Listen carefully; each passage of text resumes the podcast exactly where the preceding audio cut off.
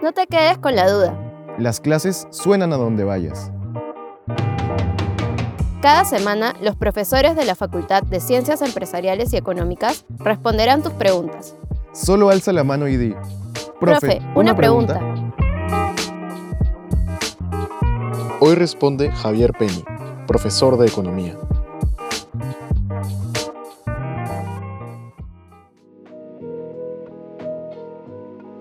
¿Qué es el mercado de capitales?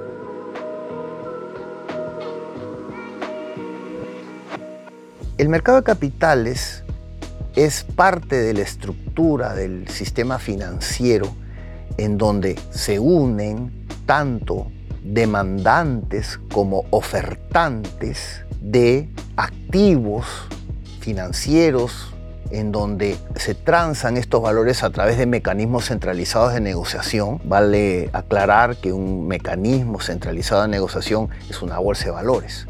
Los instrumentos financieros más negociados son las acciones, una unidad de una empresa.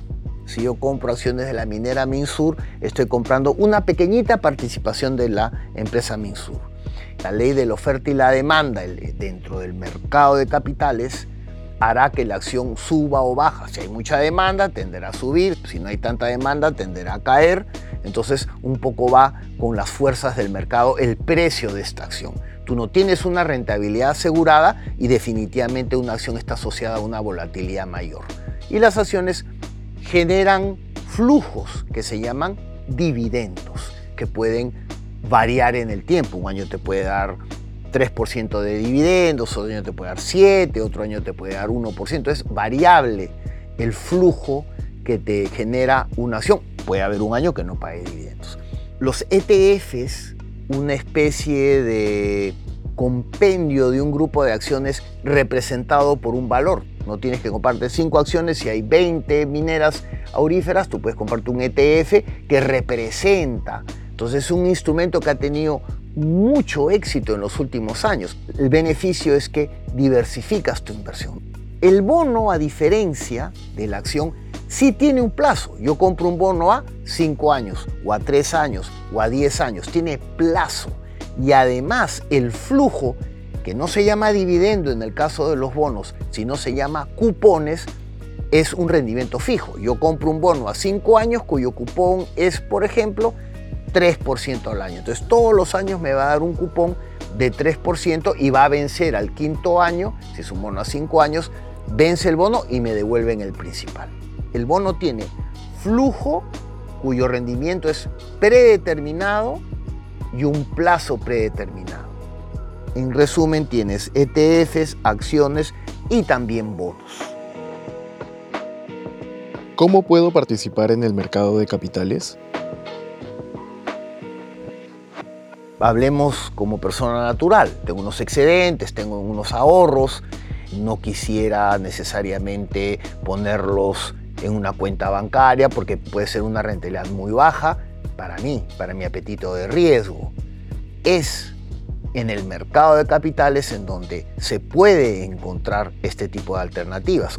No es complicado, lo único que hay que hacer es ir a una casa de bolsa, como quien abre una cuenta corriente, una libreta de ahorros, solicito llenar una ficha donde registro mis datos generales, mi DNI, etc. Se abre una ficha, esta ficha es ingresada al sistema de la sociedad agente de bolsa, se corrobora los datos, eh, se hace una verificación y luego eh, lo que se llama el oficial de cumplimiento da el visto bueno y con esto ya tienes abierta una cuenta, por decirlo de alguna manera, en una sociedad agente de bolsa.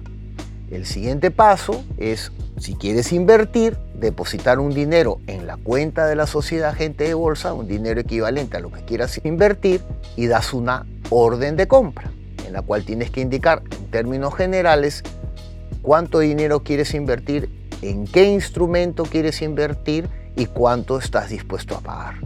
Puedes decir precio de mercado, en el cual tú puedes comprar al precio que esté vigente en ese momento, por ejemplo una acción, y cuántas acciones de qué empresa quieres comprar. ¿no? Quiero comprar acciones, por ejemplo, de Alicorp, o de Milpo, o de Southern, o cualquier empresa que esté listada en bolsa, o Facebook si es en el mercado internacional, o Microsoft, etc.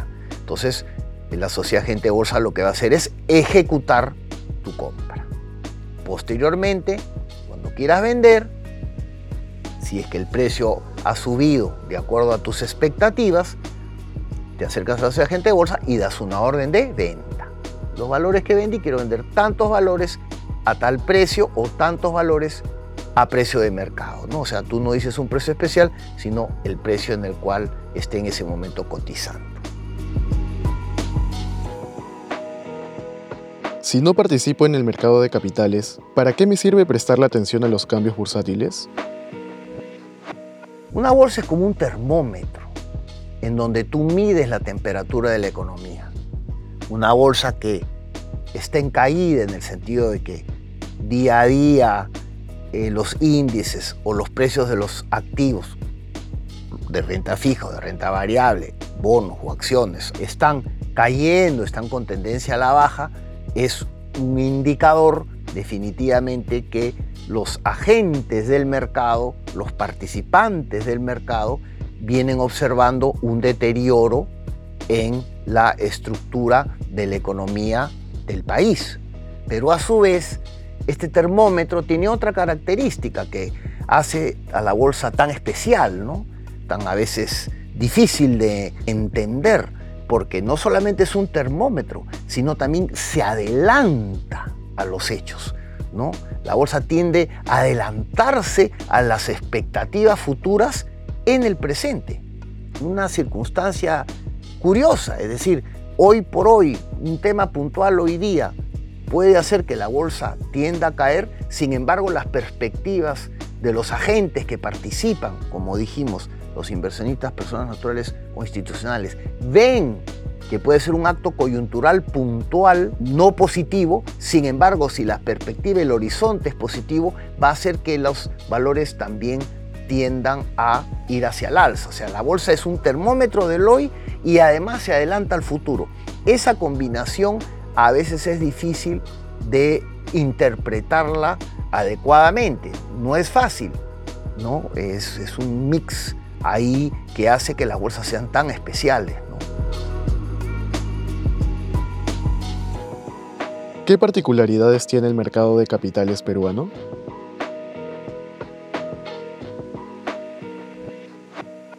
El mercado de capitales peruano es un mercado no muy líquido, es un mercado un poco volátil. En realidad, cuando los mercados no son muy líquidos, es decir, no hay mucho volumen de negociación diaria, esto hace que la volatilidad sea un poco más alta de lo que sería si es que tuviera mucho más eh, liquidez. ¿no? La liquidez y la volatilidad, si bien es cierto, no tienen una relación estrecha, definitivamente en un mercado no muy líquido sí afecta a la volatilidad. ¿no? Esa es una característica del mercado peruano. Por otro lado, es un mercado algo concentrado en ciertos sectores como el sector minero, sector financiero, sector energía. Pero no es un mercado muy amplio el mercado peruano en realidad vino creciendo con cierta expectativa, pero en realidad el tema del entorno, de la liquidez, no de algo de sensación de inestabilidad definitivamente afecta al mercado.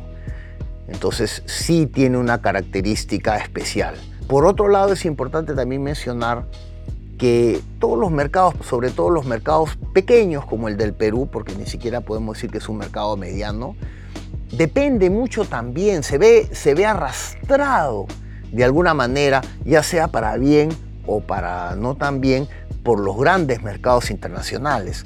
Es difícil, de alguna manera, si el mercado peruano viene bien y la coyuntura internacional tiene algunos problemas y los mercados grandes tienen un desempeño negativo, eso definitivamente de alguna manera afecta al mercado peruano.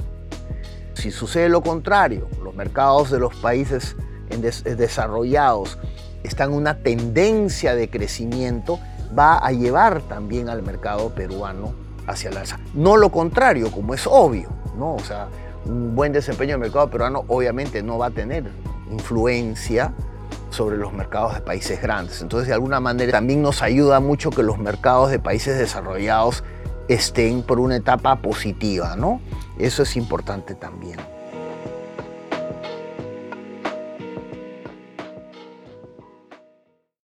Si quieres que tu pregunta aparezca en un nuevo episodio, escríbenos al correo eventosfacultadcee@ulima.edu.pe.